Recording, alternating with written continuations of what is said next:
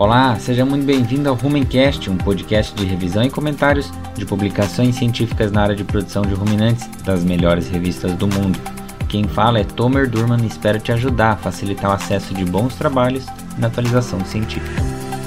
Não deixe de conferir conteúdo exclusivo no arroba Rumencast no Instagram, onde você pode deixar perguntas e sugestão de temas.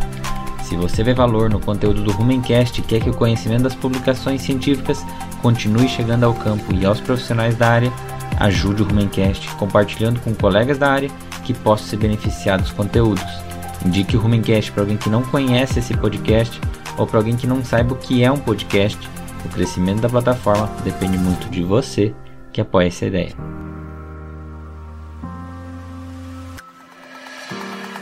Os momentos que estamos passando de instabilidade de preços têm várias causas, como a insegurança sanitária e financeira causada pela Covid-19. Na China, um vírus misterioso surgiu na cidade de Wuhan. O vírus é uma variante do coronavírus. A se sabe muito pouco sobre ele até agora. Duas pessoas que tiveram o vírus morreram a China concentra a absoluta maioria dos casos desse novo coronavírus. São mais de 17 mil. Um turista chinês morreu em Paris. Os casos da doença passam de 9.300 em 20 países. O Brasil tem 433 casos suspeitos do novo coronavírus. No mundo inteiro, o número de pessoas infectadas pelo novo coronavírus passou de 100 mil. Imagens de aeroportos desertos e eventos esportivos realizados sem torcedores se tornaram comuns nos últimos meses, à medida que mais países foram aumentando seus números de casos confirmados. Vários eventos internacionais foram cancelados na Europa e nos Estados Unidos, como o Festival de Tecnologia e Artes South by Southwest, no Texas. E há especulações sobre o adiamento das Olimpíadas de Tóquio, originalmente marcadas para 24 de julho de 2020. Outro fator que tem chamado muita atenção no cenário geopolítico, econômico e interferido muito na política de preço de alimentos é a questão da guerra e conflitos no leste europeu.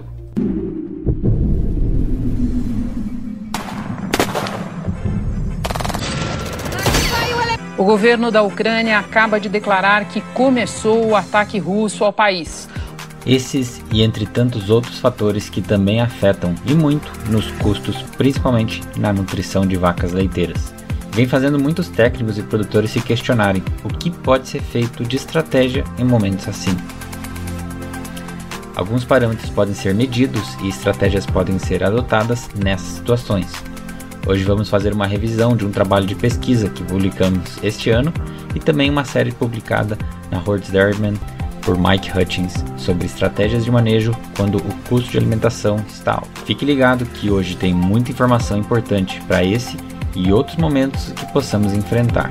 Vamos juntos para mais um episódio do Ruincast. Mas antes das revisões, vamos acompanhar o trabalho de um profissional que tem muita experiência, desde a indústria até o manejo prático das fazendas, e entender algumas estratégias para momentos desafiadores. Fique agora com o um Minuto Autoridade. Comentários e dicas de quem é autoridade no assunto.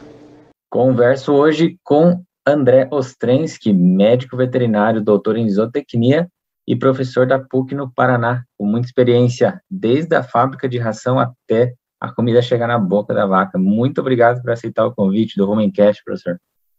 Olá, tudo bem? É, eu que agradeço. Tomer, é um prazer estar aqui. Obrigado pelo, pelo convite, pela oportunidade. Acho que é sempre bom, né, poder conversar e principalmente com a, com a repercussão que você tem, né, com a amplitude de que você tem conseguido, né, com, com o Rumencast. Acho que tem, tem tido uma contribuição muito boa para a cadeia toda, né. Então, poder fazer parte disso um pouquinho aqui é um prazer. Muito obrigado. É importante a gente conseguir levar essa informação até lá na ponta pessoal que está na correria do dia a dia conseguir ter acesso também às informações. Então, professor, qual que foi a tua trajetória até chegar nessa linha de trabalho hoje, para trabalhar com produção de leite e iniciar os trabalhos aí com a PUC e com a Exxon? Então, eu, eu, assim, eu tenho que voltar um, um pouco no tempo para falar, porque é importante, né? A minha infância foi um, uma parte muito importante disso, é, porque eu me criei em fazenda, né? Que hoje em dia é meio raro encontrar pessoas, especialmente entre os mais jovens, né? É, não é o meu caso entre os mais jovens, mas uh, entre os mais jovens hoje em dia é difícil, né? O pessoal já tem muito menos contato com o meio rural. Eu tive essa oportunidade, né? Desde cedo, crescer numa fazenda, numa fazenda muito diversificada, né? Que tinha várias atividades agropecuárias, então isso contribuiu muito para minha para minha decisão de fazer o curso veterinário. Eu formei veterinário na UEL, né, e quando eu formei eu fui para, sempre quis bovino de leite, bovino de leite, bovino de corte, e quando eu fui, quando eu formei, eu fui trabalhar no interior de São Paulo, na Nova América. Era uma fazenda grande à época, né? Hoje, como atividade de leite, ela não existe mais. E ela tinha, na época, umas 700 vacas, né? Era uma das, das grandes fazendas no Brasil na época. Foi uma experiência muito boa, né? É uma recomendação que a gente sempre se pode coloca, né, para alguém, para ter essa experiência de fazenda grande, porque convive numa fazenda dessas ensina muito sobre conhecer vaca, né? Então, acho que é um ponto essa experiência, né, que hoje em dia é, é muito importante, né, que as pessoas tenham, né, falando para os jovens agora, para os estudantes aí, que tenham essa oportunidade de fazer estágios, até mesmo trabalhar numa fazenda, porque se aprende a conhecer vaca. Né? Essa é uma vantagem que, às vezes, a, uma experiência com a clínica talvez não dê pelo tipo de rotina de trabalho, né? Você chega para fazer um, um atendimento, você não está ali convivendo com o animal, né? Você está lá porque alguém chamou por causa percebeu um, algum problema, alguma normalidade dos animais. Então essa foi uma experiência muito boa. Depois de lá eu fui para Vitimarsum, eu tinha feito meu estágio curricular na Vitimarsum, e aí trabalhar é, com clínica de reprodução e sanidade. Acabei ficando ao todo na Vitimarsum um tempo longo, mas boa parte desse tempo afastado por uma questão de saúde, e voltei. Quando eu voltei, eu voltei a assumir a fábrica de ração. Então, essa experiência com a fábrica de ração foi, foi difícil no começo, né? Porque eu não tinha trabalhado com nutrição, então foi uma coisa difícil, mas que na época, né, meu, meu futuro orientador de mestrado, né, eu tive dois orientadores, também outra, outra felicidade, um deles era o professor Fleming, da Federal, é, e o professor Fleming me ajudou muito, porque ele era consultor da cooperativa, então ele que me, me ajudou muito. Então, entrar nesse ramo da nutrição foi por ali. Daí de lá eu fui para a Nutriz, era uma empresa de, de premix que, que não existe mais também hoje, mas enfim, foi também outra experiência muito boa. E ali é, foi interessante para conhecer outras realidades, né? Então eu estava nesse mercado aqui do Paraná, e ali eu pude conhecer outras regiões. Então isso começou a ampliar o horizonte. Ao final, né, um pouco, é, um pouco quando estava já, no, digamos, para encerrar o meu ciclo lá, a PUC me convidou para trabalhar. Um dos professores havia saído, o outro professor iria para o doutorado, o Rodrigo, e eu assumi então as, as, disciplinas de bovino, de leite, nutrição e melhoramento, sempre parcialmente, né, sempre dividindo com outros professores. E desde então, né, foi em 2002, então são 20 anos de PUC. E um tempo depois, acabou surgindo a oportunidade de, de trabalhar com uma empresa que eu tinha conhecido na época da Nutriz, da empresa de premix. Eu tinha tido contato com uma empresa francesa e eles tinham interesse em entrar no Brasil e eles convidaram para para montar uma empresa, uma empresa de consultoria. Então, e aí a gente acabou abrindo a Axian e desde 2008 a gente está no mercado nessa área de consultoria, na área de nutrição, especialmente bovinos, né? mais leite do que corte, um pouco de corte, e desde então a gente está aí. Então, na, na PUC desde 2002, já há 20 anos, e na Exxon já também há uns 14 anos, mais ou menos. Então, é, conversar desse assunto, viver esse assunto é muito bom, né? Isso é, é muito, muito interessante. E acompanhar tudo o que tem tido de dinâmica, né? Seja na, na profissão, seja no mercado de trabalho, seja no, no mercado de produção mesmo de leite, né? Então ter essa, essa experiência não é fácil, né? Conciliar horário, conciliar agenda das coisas, mas é uma, uma experiência muito gratificante. Então, resumidamente, é isso.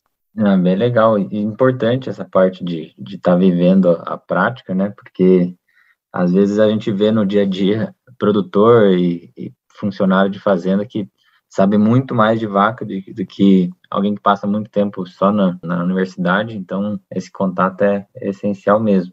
E aí a gente vê várias evoluções, né? Eu acredito que quando começou a trabalhar, pouco se falava de uma ordenha robotizada, hoje na unidade da, da PUC vocês têm, né, uma, uma unidade de, de ordenha dessa robotizada, certo?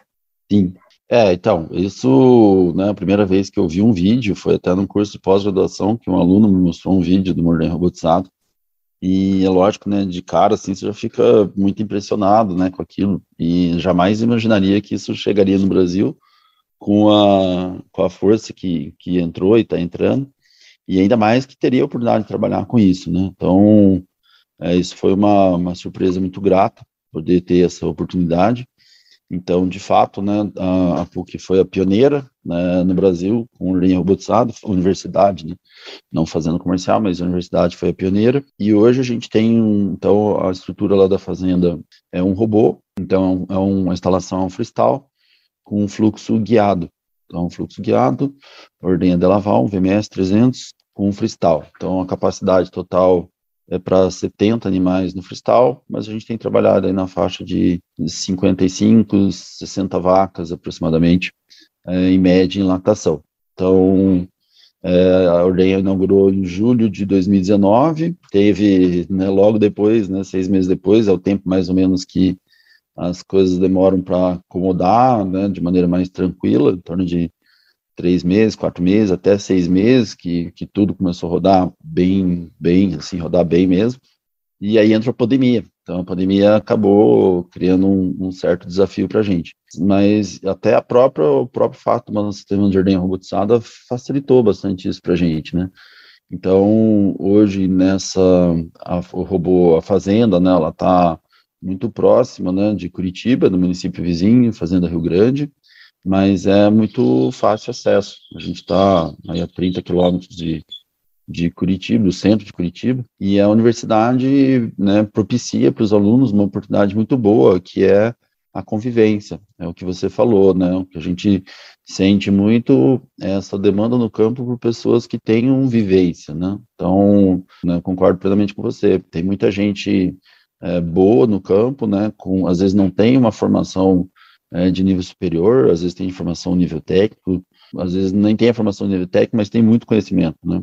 Tem muita experiência, muita prática, muita vivência, é, e isso é uma ferramenta, isso é uma oportunidade muito boa, né? Isso é, faz com que facilite muito o sucesso, né? Cada vez mais a gente tem visto o leite se profissionalizando e você poder conviver né, a universidade dá aos alunos essa oportunidade de conviver é, com uma rotina de uma fazenda comercial, embora seja uma fazenda né, experimental, a gente tem é, e tem rodado né, alguns experimentos, mas ela representa muito bem a realidade de uma fazenda comercial. Então, para os alunos que querem é, aproveitar essa oportunidade, a, a unidade da fazenda é, permite isso, né? Você tem a, a realidade muito próxima é, do que é o mercado normal, né? É, a gente não, não vive numa ilha da fantasia, né? A fazenda é muito boa, tem lá seus problemas, naturalmente, né? As mesmas dificuldades que a gente vê no mercado, né, aí fora, a gente sente lá dentro também, questão de é, dificuldade com mão de obra geral, dificuldade com custo de matéria-prima, com preço de leite, tudo que uma fazenda normal, comercial vive, a gente também sente lá, né? Então, essa oportunidade, além de poder ter o lado acadêmico, né, a parte do ensino, e o lado científico. Isso, essa realmente é uma, é uma oportunidade muito boa, né? Eu mesmo não tive, me formei numa excelente universidade, mas não tive nada disso, né? Convivo com, com fazenda em estágio, então, estágio fora né, da universidade. Então, essa, essa oportunidade que a gente propicia para os alunos, eu acho que é muito boa, né? Acho que isso dá uma condição daqueles que querem é, seguir essa área, conhecer, é, nos abre uma porta muito grande. E a outra coisa interessante, né, da universidade é o programa de aprimoramento, né, que normalmente é conhecido por residência. A gente tem um programa de aprimoramento em, é, em clínica veterinária, reprodução, em sanidade, né, de bovinos. Então, os aprimorandos têm a oportunidade de conviver em, dois anos, né, o programa de um ano renovável por mais um, dentro da fazenda da universidade. Então, são três unidades principais, a ovinocultura, a clínica veterinária escola e a leiteria. Então, é mais uma oportunidade excelente que os alunos têm de aprendizado, né? E, novamente, né, a gente consegue dar para esses que participam do programa uma, uma formação muito, uma complementação melhor ainda, né, da formação deles, tanto na questão teórica quanto na, na experiência prática de uma fazenda mesmo. É uma oportunidade muito boa. Bom demais, bom demais. É, isso acaba sendo uma das coisas mais importantes, né? Quando o pessoal vai se formar, saber o que, que eles vão encontrar realmente depois de formado. E aí a gente entra no, no tema formulando em, em tempos de, de crise, né? Entrou uma pandemia sanitária, uma crise sanitária que veio acompanhado né, do, de uma alta de preços, uma crise econômica que pesou bastante para quem trabalha no meio. E aí fica a pergunta, né? A gente aprende na universidade um, um trabalho com nutrição pensando no ideal em cada ponto, mas na prática, às vezes, uma crise pode te tirar né, da zona de conforto de, de formulação ou de pensar em inventário, e aí que, que entra a criatividade do, do nutricionista né, e o que, que ele pode fazer para estar tá ajudando o produtor. Então, no meio de uma crise dessas, alta de preços ou falta de, de algum, algum insumo, o que, que o nutricionista precisa ter como estratégia diferente? Assim, não é algo que ele possa prever, mas quando acontece, o que, que será que, que dá para fazer em alguma situação? Será que comprar um ingrediente em maior volume antes que aumente o preço e estocar é bom? Tem seus riscos? Ou pensar em substituir por outros de menor custo, mas saber que impacto que isso vai ter na produção, o que, dá para se pensar em fazer nesses tempos mais difíceis? Então, eu acho que é uma pergunta, essa pergunta é bem desafiadora. Eu acho que é uma situação que todo mundo, né, que está lidando no campo está vivendo com isso. Eu acho que não tem uma resposta única. Se for possível, né, responder de uma maneira genérica, isso, esse cenário todo tem nos obrigado a ser muito mais eficientes, a ser muito mais profissionais, a olharmos com muito mais carinho pelo sucesso do, do cliente, né? Seja o cliente uma forma de ação, seja o cliente uh, dire, diretamente ou indiretamente, né? Que é lá no, no fim do, do processo produtor, seja diretamente com o produtor, é, a gente tem que ser muito mais profissional e tem que estar muito mais ágil, né? Coisas que a gente fazia, né? De você é, ir numa fazenda, formular uma dieta e, e, aquela dieta ficar lá estática por meses lá, hoje em dia é muito difícil fazer isso, né? Então não quer dizer que você vai ter que ficar mudando a dieta o tempo inteiro, não é isso. Mas você tem que estar atento às oportunidades do mercado. Né? Quem previa né, que milho e soja iam, iam subir tanto de preço nos últimos dois anos? Era muito difícil fazer isso, né? Então, o que adotar de estratégia para isso, é, acho que tem que estar muito atento ao mercado, cada vez mais o nutricionista tem que estar atento às previsões de mercado, né, como está o mercado de futuro aí de grãos, né, para onde direciona isso. É, recentemente a gente está conversando né, num, num, evento sobre isso, e atento ao mercado de commodities, né, como o petróleo, que é uma é uma referência né, do que vai acontecer com outras, com outras commodities. Então, a gente tem que estar atento a isso, né, tentando prever o que, qual vai ser o comportamento dessas matérias-primas para tomar essas decisões. É, a gente tem que estar muito mais atento à questão do próprio desempenho do rebanho, atento à eficiência. Eu acho que você tem que, é momento de, de cortar a ineficiência, né, de cortar desperdício, então, seja em fábrica, seja em fazenda, o objetivo é, é melhorar a eficiência, então é, ser muito mais preciso, analisando melhor os alimentos, entendendo melhor as vacas, padronizando melhor rebanho, né? Você ter é, rebanhos mais uniformes, rebanhos mais eficientes. Então, tudo que puxar, é, acertar a mão na reprodução, acertar a mão na, na, sanidade, né? O quanto que se perde dinheiro com mastite, o quanto que se perde dinheiro com é, com vaca atrasada na reprodução, né, como já foi abordado em outros podcasts aqui. É, então, é, tudo isso a gente tem que olhar, né? Então, ou seja, o nutricionista não é só nutricionista, né? Ele tem que ser um consultor, um assistente técnico que tem que vê a fazenda de uma forma global, né? Como cada consultor, né? O, o veterinário da reprodução tem que ser assim, o nutricionista tem que ser assim, a pessoa da genética, né? Se forem pessoas diferentes, tem que ser assim. Então você tem que pensar né, de uma maneira mais ampla. É, agora, especificamente no, no que fazer, a questão da compra de ingredientes é sempre um risco, né? Algumas, algumas, alguns clientes, algumas empresas tentaram estocar milho, né? Fazer um, um estoquezinho regulador não é fácil, né? Não, não é muito fácil fazer isso. Mas agora, por exemplo, o milho teve uma queda, né? Nas últimas semanas, o milho teve uma queda. E teve gente que já comprou milho no, num, num custo mais alto. Então, essa estratégia de estocar é algo que é bem é, é, difícil, né? É difícil, é arriscado, mas é uma coisa que, é, principalmente fábricas de ração, principalmente grandes é, cooperativas, né, que tem uma condição melhor de fazer isso, é, com certeza é uma coisa a se pensar.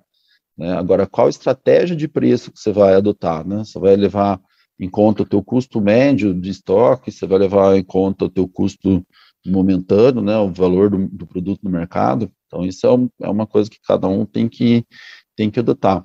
Tem que pensar, analisar o caso a caso. Né? A busca por ingredientes alternativos que você mencionou é, também é muito difícil, né, porque tudo subiu, né, os custos subiram né, de maneira geral.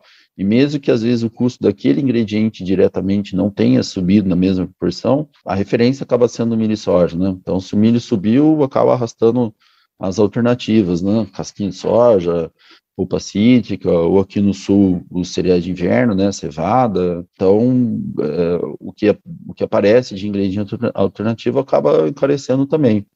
Então, as estratégias que eu vejo é tentar fazer estoque, se é possível, quando for possível, né, se existe condição financeira, estratégica para isso, de oferta de matéria-prima, é, buscar ingredientes alternativos sempre, né, é uma coisa constante, você tem que estar o tempo inteiro é, buscando alternativa, avaliando, né, fazendo avaliação da viabilidade econômica de outros ingredientes, é, mas a, ajustar muito a questão de precisão, né, da nutrição de precisão. Então, você ter que buscar análises mais frequentes, análises mais precisas, muito cuidado na amostragem dos alimentos, cuidado com micotoxina, né, tema que também já foi abordado aqui. Então, muito cuidado com, com, essas, com esses detalhes que são é, somados, né, individualmente, às vezes são pequenos fatores, mas que somados vão ter um resultado muito, muito impactante. Então, para resumir, muito cuidado na compra de ingredientes, muita cuidado, muita atenção na seleção de ingredientes alternativos, na busca e seleção desses ingredientes alternativos, né, por vários momentos aí, né, a gente, por exemplo, tinha farelo de trigo é, quase a preço de milho, né, então, é, né, fica muito difícil você usar numa condição dessa, né, casquinha quase a preço de milho, então é muito difícil usar nesse sentido. Melhorar a análise de alimentos, melhorar a precisão da estimativa das vacas, da exigência das vacas, é, e melhorar a ponta lá com relação à, à, utilização, a forma como a gente utiliza os alimentos, né, o processamento dos alimentos, que se diz, né, a questão de processamento, né, você ser muito mais criterioso na hora da colheita de um milho, com o processamento de grãos, o tamanho de partícula, seja uma fábrica de ração com moagem do milho grão, seja numa fazenda, né, com o uso de, é, de silagem de grão úmido, por exemplo, né, como você vai produzir, como você vai moer isso. Então, né, não tem uma, uma resposta única, não tem uma coisa só que a gente pode fazer. E, e fechando isso lá na ponta, né, a questão do manejo mesmo, né, como, como isso está sendo fornecido para os animais, a rotina, treinamento das pessoas, né? Fundamental que a gente treine as pessoas, é, oriente, que as fazendas adotem procedimentos operacionais padrão, né? Para poder as coisas serem feitas da melhor maneira possível, com a melhor constância possível. Então, não tem uma, não tem uma resposta única, não tem uma resposta fácil para isso, né? Mas eu gosto desse momento de desafio, né? Esses momentos fazem com que o trabalho do bom profissional seja valorizado. Então, não é fácil, mas mas são alguns pontos aí que eu acho que é importante a gente considerar nesse momento, né, que você comentou. Ah, com certeza. É, é importante não, não ter uma mente fechada, né? Às vezes o produtor que fala, ah, eu não abro mão de formular só com milho e soja na minha dieta, não quero nenhum coproduto. De repente chega em alguma situação que ele tem que abrir mão de, de certos históricos da fazenda que vem trabalhando antes e entender que às vezes mudar é preciso, né? Se, se tinha alguma, alguns produtores que falam assim, ah, eu não gosto de colocar ureia na, na dieta. Às vezes chega numa condição econômica, né, que vai, você precisa fazer é, ajustes para justamente você se manter na atividade. Isso é interessante. E, e da questão de armazenamentos para a indústria, realmente a questão de, de especulação de, de mercado, saber quando comprar mais, comprar menos, preço de armazenagem, e para o produtor tem algum risco? Por exemplo, algumas pesquisas mostram que se você fizer uma compra, por exemplo, muito grande de um núcleo, pode ser que você perda vitaminas ao longo do, do tempo de, de armazenamento. Tem esse risco? Tem alguma em específica que você acha que, que pode ter alguma variação grande? Sim, é, essa é uma questão, questão bem é, importante, né? É, você levantou um ponto bastante crítico aí. Esse cuidado na estocagem, né, seja, seja de macro, né, ingredientes, seja de milho, soja, é, caroço de algodão, enfim, polpa cítrica, casquinha, seja lá o que for, né, seja uma coisa de frequência elevada, né, como resíduo de cervejaria úmido, a questão de estocagem é muito importante, né, como você vai estocar isso, né, a condição que que tem de, do próprio armazenamento. Né? E as matérias-primas sensíveis a isso, a questão de micotoxina, né, multiplicação de fungo aí, acho que é um ponto importante. E nessa questão específica de, de, de suplementação mineral vitamínica, é fundamental, né, dentro dessa eficiência, dentro da, da diminuição dos problemas da vaca, né, nutrição vitamínica mineral é extremamente importante. E vitamina é uma coisa muito sensível, né, são ingredientes extremamente sensíveis. Basta ver né, como elas são armazenadas dentro de uma fábrica de, de suplemento, uma fábrica de premix. Né? Elas são armazenadas em ambiente, numa sala, ou deveriam ser numa sala escura, com temperatura controlada, com umidade controlada, as embalagens uh, bem fechadas, né, de fábricas, embalagens, muitas das embalagens dos produtos é a vácuo, né, para evitar o, o, diminuir o risco de oxidação.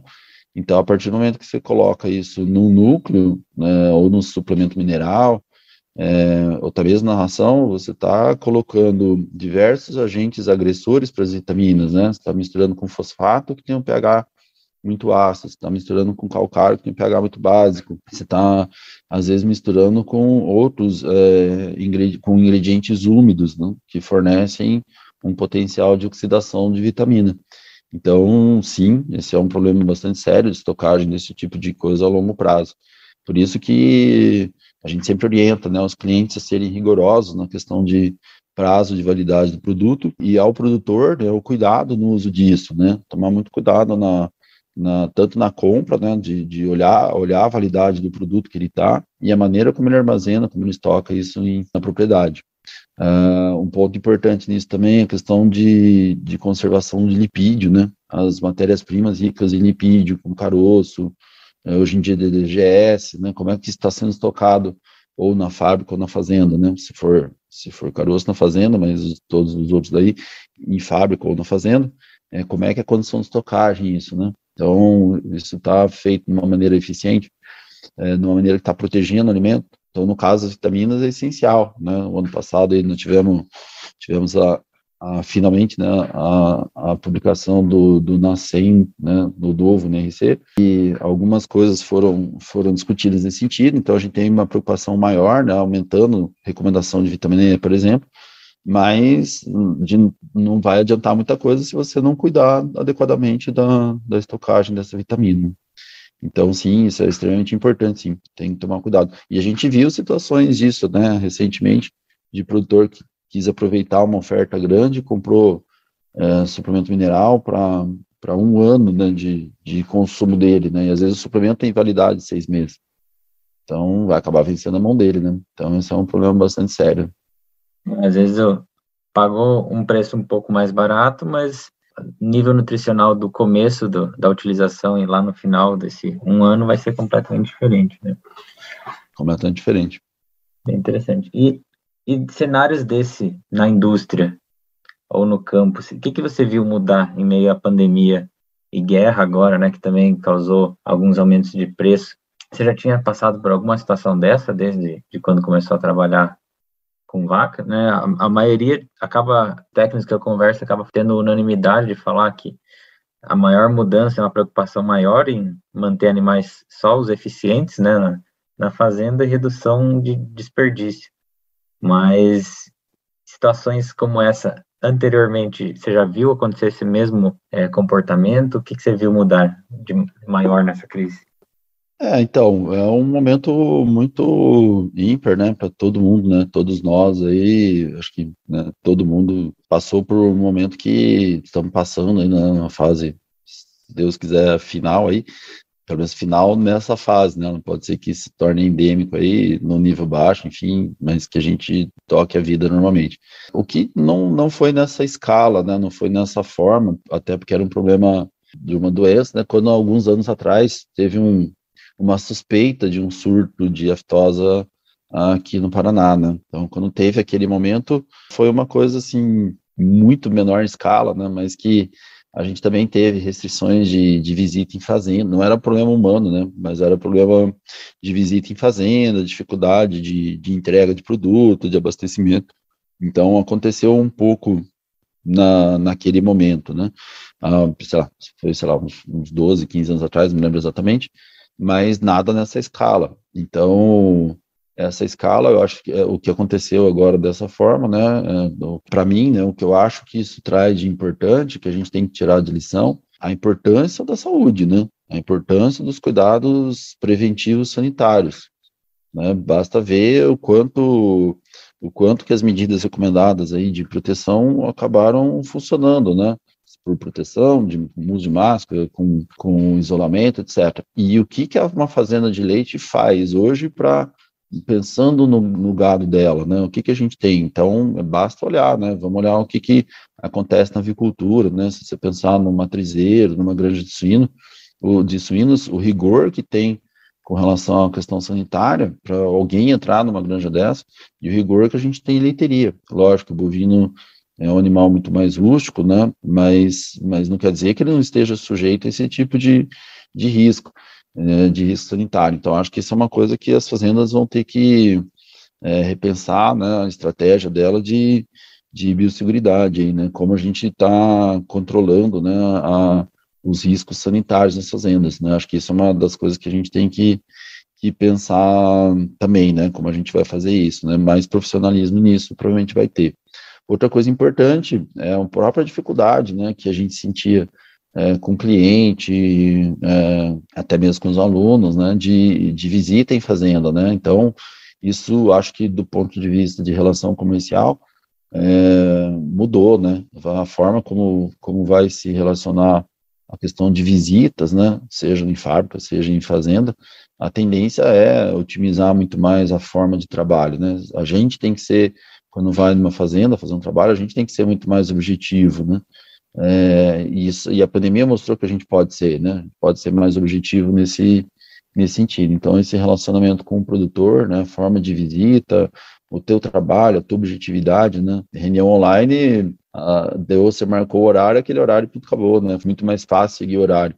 Então, como todo mundo está com uma vida muito atribulada, né? O produtor, o técnico, é, um vendedor, enfim, então, é, é, acho que isso também fica como lição, né? Nossa necessidade de ser objetivo na questão de administração do tempo, aí, né? Acho que isso é outra coisa importante.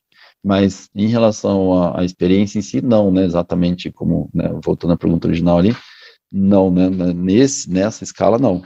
Mas tudo foi muito ruim, mas a gente tem que tirar a lição. É, sou otimista nato, então a gente tem que tirar a lição e levar o que, que a gente que, que, tirar algumas lições disso e colocar, né, mudar algumas coisas que, que a gente pode melhorar para trabalhar melhor. Né? a gente pode melhorar para trabalhar de uma forma diferente. Com certeza, a, a diferença entre o, o, controle sanitário de uma granja de aves e suínos e, e de uma leiteria é muito grande, né? Se chegar numa numa granja e chegar chegando, entrando no meio dos animais, é, você vai ter um problema bem sério ali com o produtor, né? Então, geralmente as granjas fazem um controle sanitário grande, o pessoal tem que trocar de roupa, e aí nas leiterias a gente ainda vê, às vezes, um técnico que chega sujo de, de esterco, de sangue, de outra fazenda, e já vai para o meio das vacas da outra, e assim por diante. Então, a gente tem que entender que existem riscos envolvidos e não é frescura falar que realmente tem que ter um, um isolamento aí sanitário entre as fazendas, né? Isso é bem importante. Não, de, é, de forma nenhuma. Isso é uma coisa que a gente tem sempre colocado de maneira é, bem, bem rigorosa, que uma forma de mudar isso é justamente com, com o pessoal da graduação, né? Os alunos lá mostrar para eles de que é, você está com um macacão sujo não é motivo de orgulho, né? Tudo bem, sujou durante o trabalho normal, né? Mas você tem que você tem que estar preparado para se você vai em outra fazenda, você tem que ter condição de chegar de uma maneira apresentável, né? A não ah, com certeza. Eu sempre faço um paralelo com a própria medicina humana, né?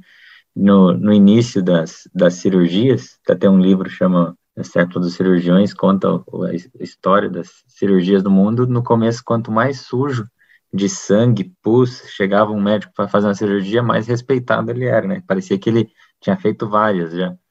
E até que se percebeu que esse era o grande motivo das altas mortalidades em, em cirurgia. Né? Então, a partir do momento que a gente percebe que não, não é problema se sujar na fazenda, né? mas se, se for ter contato com outra fazenda ou às vezes com outro setor da mesma fazenda, é importante estar tá, tá se preocupando com, com a parte sanitária de estratégia. Então, depois que você mudou a formulação, teve que fazer alguma mudança, você tem alguma estratégia para saber se essa dieta formulada realmente foi consumida pelo animal? Quais análises você gosta de fazer? O é, que, que você gosta de olhar, de repente, num, num controle leiteiro? Que formas você tem de estar tá olhando para uma formulação e saber que ela está sendo bem atendida no campo? É, uma, uma questão muito interessante também, né? Porque é, todo mundo que trabalha com nutrição de vaca deve ter já enfrentado, deve enfrentar regularmente aquela situação da, de, de um produtor, de um, de um colega, enfim, de alguém pedir para fazer uma formulação, ou ah, muda, né, acabou, acabou um pressecado disso, né, manda uma fórmula para mim aí de outra coisa tal, é, incluindo outro ingrediente, então é, não, é, não é tão simples assim, né? Esse é um ponto muito crítico. Eu sempre costumo dizer que tem cinco passos para a gente nutrir uma vaca, né? Anteriormente eu acabei falando de maneira meio misturada deles aí. No né? primeiro passo, eu preciso conhecer a exigência de uma vaca. Depois, eu preciso conhecer a composição dos alimentos. Preciso formular uma dieta, preciso processar os alimentos e preciso fornecer da maneira adequada. Quando a gente tem qualquer problema no campo, eu faço o caminho contrário, né? Eu olho primeiro se a parte prática, se a parte de fornecimento, de manejo alimentar mesmo está sendo correto, né? E vou fazendo, digamos, um checklist e voltando nessa, nessas etapas, né? Antes de pensar um caminho natural de, ah, não, então muda a forma da dieta. Calma, vamos ver o que que o que está acontecendo, né? Primeira coisa, muita, muitos dos problemas você resolve ajustando situações práticas de manejo. Então, o, eu vejo que é possível fazer isso, né? Então, é muito importante que o técnico tenha essa vivência, né? Que ele saiba, ele tenha experiência em acompanhar essa rotina. Então, acho que os pontos principais aí, primeira coisa, pensando em fazenda, vagão misturador, né? Então, vagão misturador já é uma. Sem um vagão é possível, mas é muito mais difícil fazer. Lógico, o vagão por si só não garante nada, mas o vagão, né, bem operado, ajuda muito. É, treinamento de, de colaboradores. Então, fundamental que você, como eu já falei em outro momento anterior aqui, treinar as pessoas para aquilo que você quer, né? A gente não está lá o dia inteiro, né? A gente não está dentro da fazenda, não sei que seja o próprio, né, às vezes o produtor mesmo que é técnico, enfim, mas a gente não está o dia inteiro lá. Então, a gente tem que treinar as pessoas para ter os nossos olhos lá, né? Os nossos olhos, nossas mãos, enfim. Então, treinamento pessoa é muito importante nisso. Aí a questão de horário de rotina, né, de horário de fornecimento, fazer peneira na hora do trato, então fazer peneira de silagem antes, né, se quando for pertinente fazer peneira de um outro volumoso, né, se houver um outro volumoso, a silagem para secado, por exemplo, que já venha picado, né, talvez interessante, e fazer peneira no momento do trato, para você ver é o próprio coeficiente de variação na linha do coxo, né? Se está tendo um coeficiente de variação muito alto ou não. Ao longo do dia, se possível, né? Periodicamente fazer também peneira da, da dieta para saber se está tendo seleção ou não, né? Isso já vai nos direcionar se elas estão consumindo aquilo que realmente foi formulado, e aí acompanhar também o próprio comportamento das vacas, é, score de fezes, é, às vezes até score de locomoção, né, interessante acompanhar, na parte que você comentou, né, de, de controle leiteiro, essa é uma vantagem enorme, né, que a gente tem no Paraná, é, por ter uma proporção maior de fazendas, né, de rebanhos em controle leiteiro, ou uma, uma vantagem enorme das fazendas com ordem robotizada, porque você já tem muita informação ali que nos direciona para esse sentido. Então, no controle leiteiro, claro, produção de leite, é importante, né, que a gente tenha esse acompanhamento, em algumas propriedades a gente tem dificuldade de fazer esse acompanhamento individual das vacas e composição do leite, né? Monitorar mesmo a parte sanitária, né? Mesmo CCS que não tem relação direta com a, com a questão da formulação da dieta, mas que vai interferir no resultado da formulação. E principalmente olhar a gordura proteína, né? Se a gordura está acima de um valor X, sempre lembrar, né, a gente ainda ouve, né, esse tipo de resistência no sentido de, ah, mas eu não faço questão de trabalhar com gordura alta porque eu não sou bonificado por gordura. Mas sempre enxergar a gordura como um indicador de, de eficiência, né, da dieta ou da formulação, enfim. É, a proteína, olhar o teor de proteína, olhar uh, teor de ureia no leite, e hoje, né, muitas fazendas uh, dispõem aí do recurso de, de colar de ruminação. Então, o colar é outra ferramenta espetacular, né? Então, isso é outra coisa que a gente tem até por, por meio de um, de um colega da PUC, de um colega professor, a gente tem a disponibilização de um, um dos, dos colares aí hoje na universidade, né? Uma das empresas está disponibilizou para a gente um, os colares. E isso também é uma ferramenta fundamental, né? Isso é uma coisa é impressionante como, como é uma ferramenta útil para a gente, né? Acompanhar, poder acompanhar a ruminação das vacas, seja em nível de lote, de rebanho, seja em, em nível individual. Né? Isso é uma, uma excelente ferramenta. Então, acho que né, das principais estratégias que a gente tem para acompanhar isso. E outra coisa importante, né, que não é uma coisa de prazo, de curto prazo, mas é ir monitorando estoque de comida. Né? Acho que isso também é um indicador que muitas vezes as, muitas vezes as fazendas não, não fazem, né? É, e monitorando, fazer o planejamento forrageiro, claro, claro, né? Planejar, ou seja, antes, mas também acompanhar o depois, né? Então, o estoque, aquilo que você planejou gastar, está dentro do esperado, porque às vezes um consumo muito acelerado de, um, de uma matéria-prima, né? Seja uma silagem, um pré-secado, ou um concentrado, enfim, é, ou um consumo muito muito abaixo, né? Se era um estoque que era para durar 60 dias, está durando 90, opa, mas será que eu medi o estoque errado? Ou será que eu, as vacas não estão comendo o que, o que eu estipulava, né? O que a gente acreditava que elas estavam comendo. Então, isso também é outra forma da gente é, nos orientar aí para saber se as vacas estão comendo realmente aquilo que foi formulado. Né? Então, resumidamente, manejo da dieta, fornecimento, peneira, etc., seleção de dieta, a própria formulação, né, pesagem do vagão, etc. Controle leiteiro, com os parâmetros de produção e composição do leite, e essas ferramentas como o colar e o próprio robô. Né, o ordenha robotizado também é uma ferramenta é, muito boa nesse sentido. Né, ela também nos permite ter uma estimativa mais precisa de consumo de parte da dieta, né, da ração que está sendo fornecida no robô. Né, além dos próprios números, né, de de passagem no portão, ou de ordenha, de recusa de ordenha, de ordenha completa, enfim, uma série de informações de parâmetros que o robô mensura é, que nos ajudam a, a entender como está a formulação e, a, e o consumo da dieta no rebanho, né? Então, o robô também é uma ferramenta muito boa para isso. Essa é uma grande vantagem do robô, inclusive.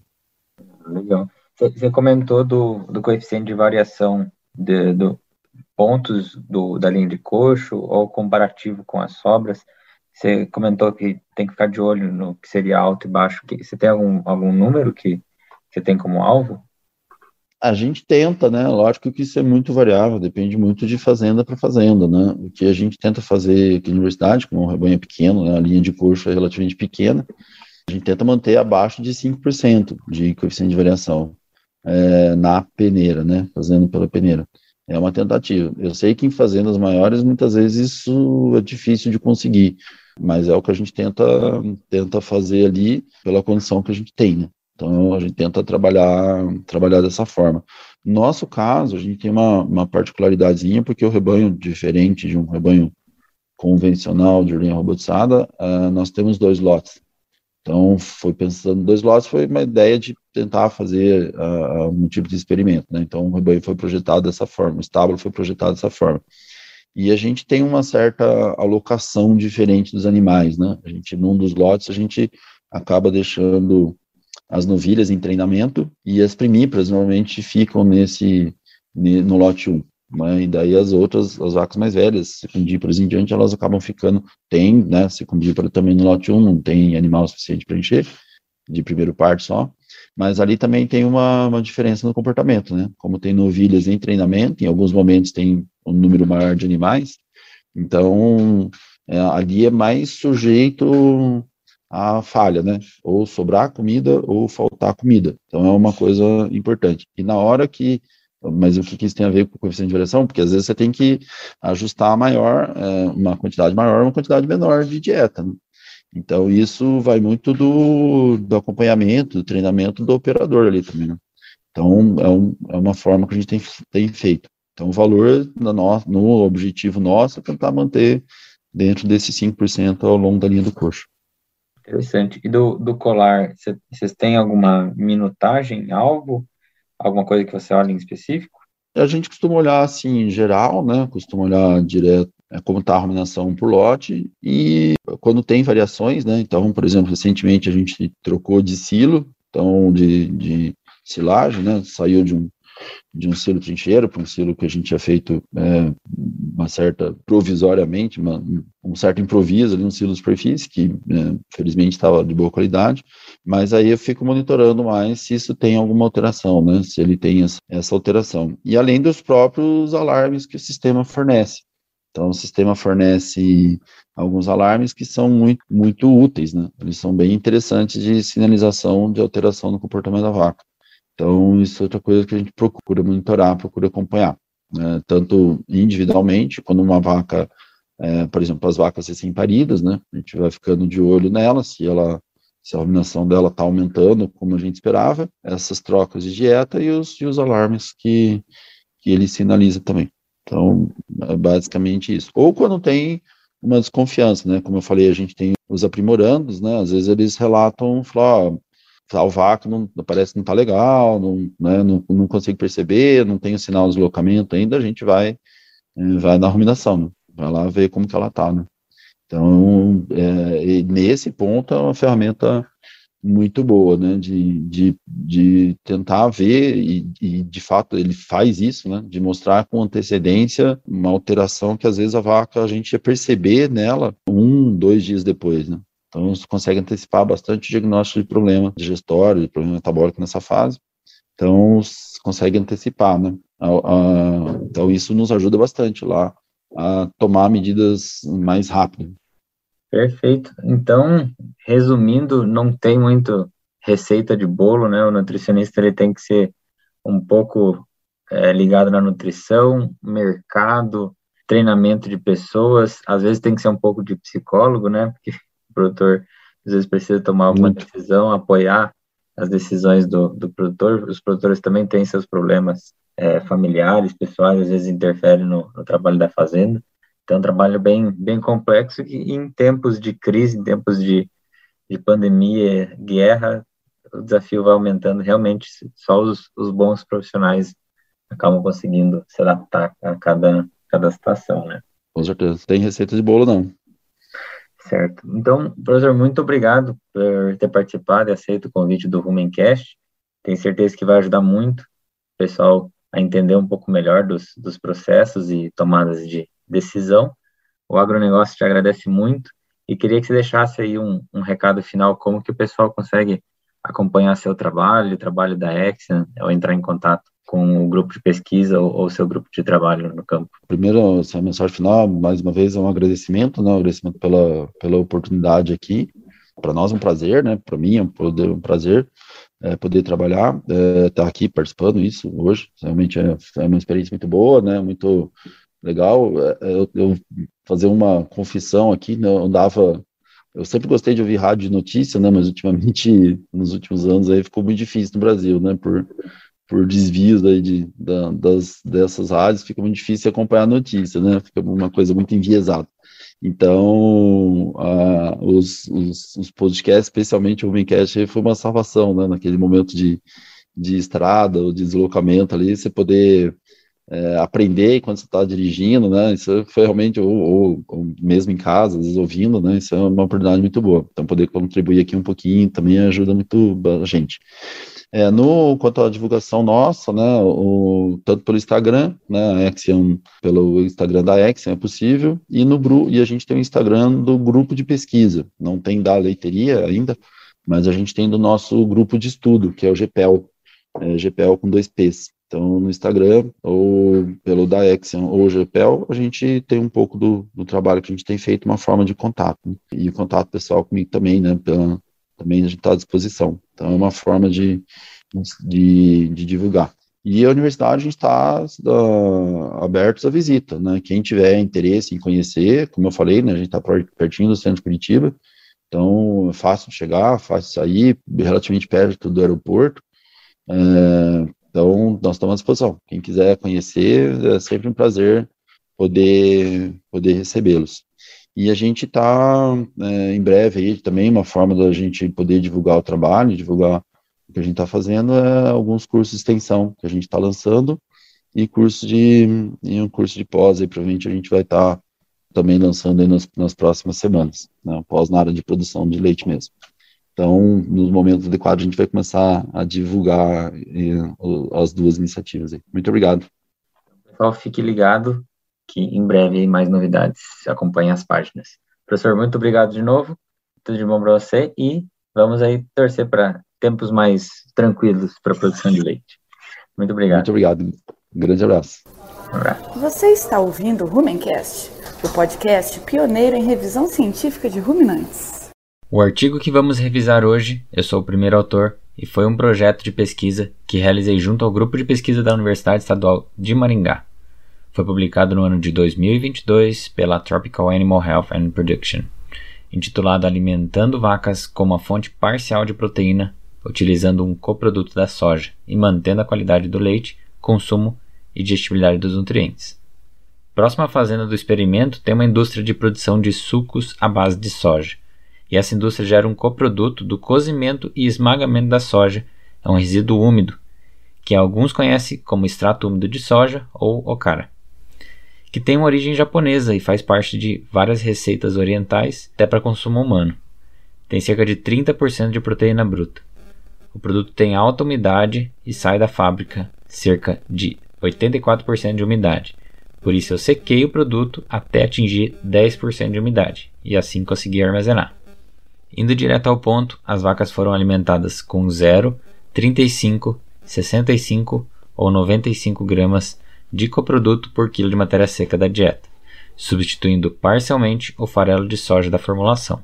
O consumo de matéria seca, a produção de leite conteúdo de sólidos no leite, CCS e nitrogênio ureico do leite não apresentaram diferenças estatísticas na comparação das vacas que comeram o coproduto e as que não comeram.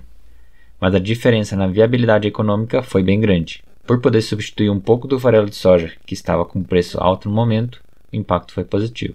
Bom, esse trabalho não é especificamente para recomendação a inclusão desse coproduto, mas sim para você entender que se você tiver algum produto à disposição próximo a você, procure trabalho de pesquisa que avaliaram níveis de inclusão e resposta aos animais.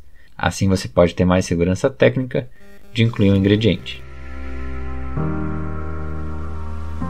Agora você vai escutar um breve resumo de textos preparados pelo Mike Hutchins de como passar por momentos de desafio em custos alimentares altos ou preços pagos pelo leite baixo. A primeira estratégia listada pelo Mike é evitar mudanças alimentares que te custem leite. Ele lembra que a oportunidade de subir a produção no pico de lactação acontece apenas uma vez na lactação. E se for o caso de ter um lote de dias em leite mais baixo, nessas vacas não valeria a pena mudanças bruscas que podem derrubar a produção, porque não puxar o pico de produção para cima pode comprometer a lactação toda. Sem contar que Hutchins lembra que as vacas de alta produção são as com melhor eficiência alimentar da fazenda. Se for dar preferência de não alterar a comida, faça nas mais eficientes. Acima de 1,5 litros, corrigido para 3,5% de gordura por quilo de matéria seca ingerida, é uma eficiência ótima. Vacas de alta produção podem chegar a 1,8 litros de leite por quilo de matéria seca ingerida. Eficiências menores que 1,3 litros por quilo de matéria seca ingerida devem chamar atenção. O próximo ponto de atenção é a utilização de amido. Evitar o máximo desperdício desse nutriente. Trabalhe para atingir metas acima de 70% de KPS, que é um score de processamento de milho, e abaixo de 4% de amido fecal. Qualquer valor fora dessas metas já é dinheiro desperdiçado. Os desperdícios de proteína podem ser notados com análise de nitrogênio ureico do leite. Acima de 12 pode chamar atenção para se há ou não muita proteína degradável no rumen na dieta. E o desperdício de fibra pode ser notado em análises laboratoriais de digestibilidade da FTN em 48 horas. Mike lembra que os preços de grãos devem se manter altos nas safras 2022 e 2023 Então, quanto melhor a qualidade da forragem, menor vai ser a quantidade de grãos necessários. Investir em digestibilidade de fibra é essencial. Juntamente pensando em carboidratos fermentáveis no rumen, açúcares e fibras solúveis, tudo que possa maximizar a quantidade de micro-organismos se multiplicando no rumen vão ajudar a equilibrar as contas na dieta.